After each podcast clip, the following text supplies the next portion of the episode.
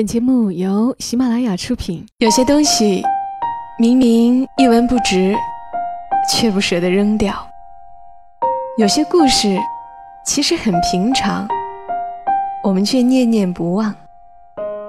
它们放在角落，或存入记忆的盒子，随时都能让我们重新看到一场大雨，一次分离，一杯咖啡，一个拥抱。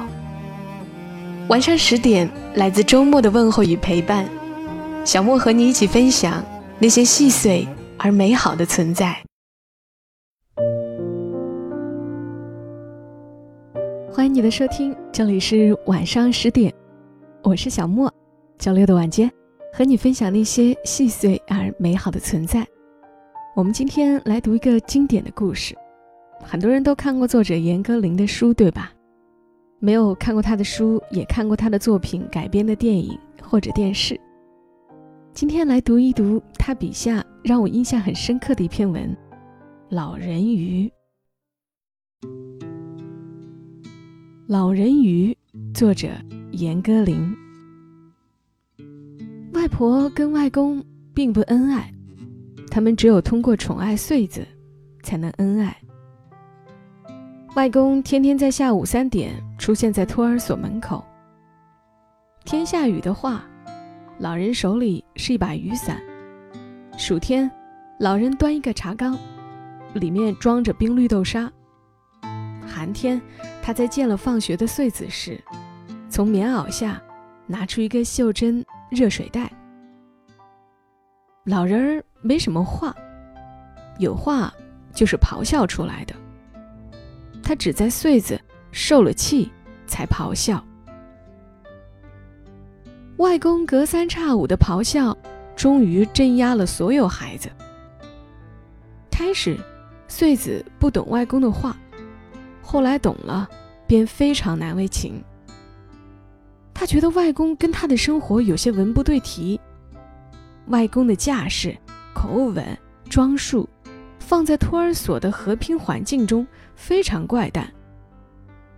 过后，他不跟外公讲话，一讲就朝他翻白眼。我不要你做我外公，我不要你讲话，我不要你管我，我不要你做我家长。其他话，外公都当做没听见。就那句“不要你做我家长”，让老人蔫了。背着穗子的脊梁也塌下去，这是外公最心虚之处。后来外公去世了，成年的穗子最不堪回首的，就是他对老人经常讲的这句话。大概是在九岁那年，穗子终于明白，外公是一个外人。早在五十年代，政府出面撮合了一些老兵的婚配。把守寡多年的外婆配给了外公，被穗子称为外公的老人，血缘上同他毫无关系。不过那是后话，现在穗子还小，还天真，外公对于他是靠山，是胆子，是一个坐骑，是一个暖水袋。冬天，穗子的被窝里总有个滚热的暖水袋。但有次水漏出来，烫了穗子的腿。外公便自己给穗子捂被窝。外公在被窝里坐着，戴着耳机听半导体收音机。一个小时后，被窝热了，穗子才睡进去。外婆去世不久，穗子妈从乡下回来。母亲说：“外婆不在了，老人。”就跟我们什么关系也没了，明白吗？长谈进行到天黑，穗子瞪着母亲，他感觉眼泪痒而热，在眼中爬动。母亲拿出香喷喷的手帕，手很重，动作很嫌弃的为穗子擦泪。外公的确不及母亲、父亲高雅。这认识让穗子心碎。外公用体温为他捂被窝，外公背着他去上学，不时往路面上吐唾沫。这些理亏的实情，都让穗子痛心。就在这个时候，母亲明确告诉穗子，外公是一个外人。他答应了父母的要求，这要求很简单，就是亲口对外公说：“外公，我想去和爸妈一块生活。”但穗子妈和穗子爸没料到，穗子临场叛变。下面的一个星期里，无论父母给他怎样的眼神，怎样以耳语催促他，他都装傻，顽固的沉默。外公这天傍晚，摘下后院的丝瓜，又掏出咸蛋，剪下几节咸鱼，放在米饭上蒸。穗子妈在餐桌下。一再踢穗子的脚，穗子的脚一躲再躲。外公却开口了。外公把咸蛋黄放到穗子碗里，自己吃咸蛋白。穗子妈说：“光吃蛋黄还得了？”外公说：“那是他的福分，你要想吃，我还没得给你吃呢。”穗子，你吃。跟外公有一日福享，就想，明个儿你走了，一个蛋就是没蛋白，净蛋黄，外公吃了有什么滋味儿？穗子听到此处，明白外公从头到尾全清楚。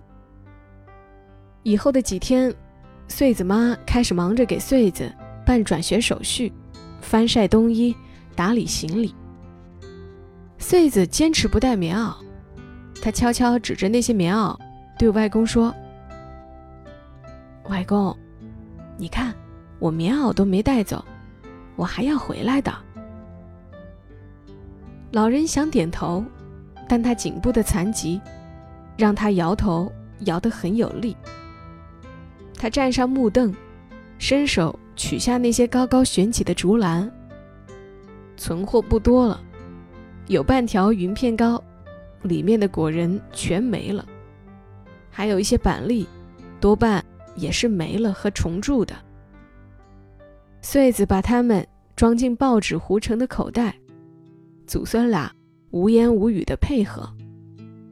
穗子父母看见，赶紧避开眼光，有些不忍，又有些妒忌。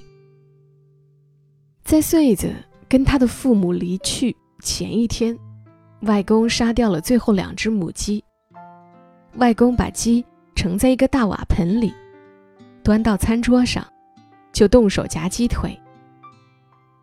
外公把鸡腿放在穗子的米饭中，穗子夹出鸡腿放进外公碗里，一老一少打架了，鸡腿在空中来来往往。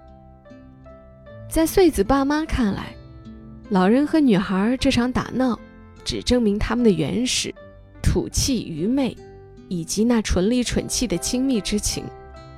再有，就是穷气，拿吃来寄托和表现情谊，就证明吃的重要，亦就同时证明吃的匮乏。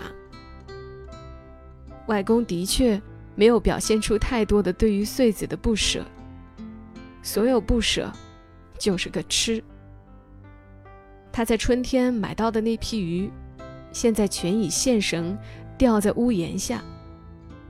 尽管生了蛆虫，但外公说刷洗掉，鱼肉还是上好的。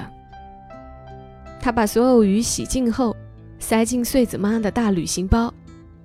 穗子妈直跺脚说：“不要了，不要了。”外公说。我给你了妈？我给穗子的。他把最后一条咸干鱼塞进包内，那是一种奇怪的鱼。穗子长到此时第一次见到。它们没有鳞，大大的眼睛占据半张脸，有个鼻尖和下撇的嘴唇，这使他们看去像长了人面、长了坏脾气、好心眼的老人之面。在和外公分开的那些日子里，穗子非常意外地发现，自己很少想念老人，偶尔想到，他就想到外公披挂一堆不相干的金属徽章，一拍胸脯拍得叮当作响的形象。一想到此，他就紧张、懊悔。那些大大小小的伪勋章，让少年的穗子无地自容。他把外公填在自己入团表格的亲手栏中。想了又想，又将它涂掉。后来，穗子每隔一段时间都需要填此类表格。他从来不再把外公填进去。一次，穗子突然收到一封信，是别人以外公口气写的，上面称：“小穗子，我的牙。”信的主要内容是请求穗子。寄些钱给他，他说自己病了，病不碍大事，就是疼得不轻，一夜疼到明，有种进口止疼药，说是一吃就灵。若穗子手头宽裕，寄些钱，好去托人买这种药。当时穗子没什么钱，他一月薪水用不到月底，零嘴也戒掉了。他只在信封里夹了两张十元票。不多久，听母亲说，外公故去了，老人没有一个亲人。他的亲属栏只填了一个人的名字，当然是穗子。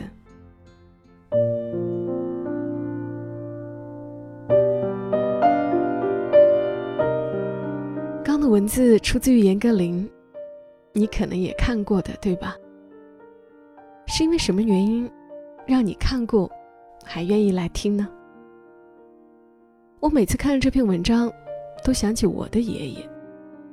我的爷爷和我，也没有血缘关系，但和穗子的爷爷一样好，所以每次看到这类文章，就很有感触。好了。希望你听完这个故事，在评论区留下你的感受。今晚节目就陪伴你们到这儿，祝你一夜好眠。小莫在深圳，和你说晚安。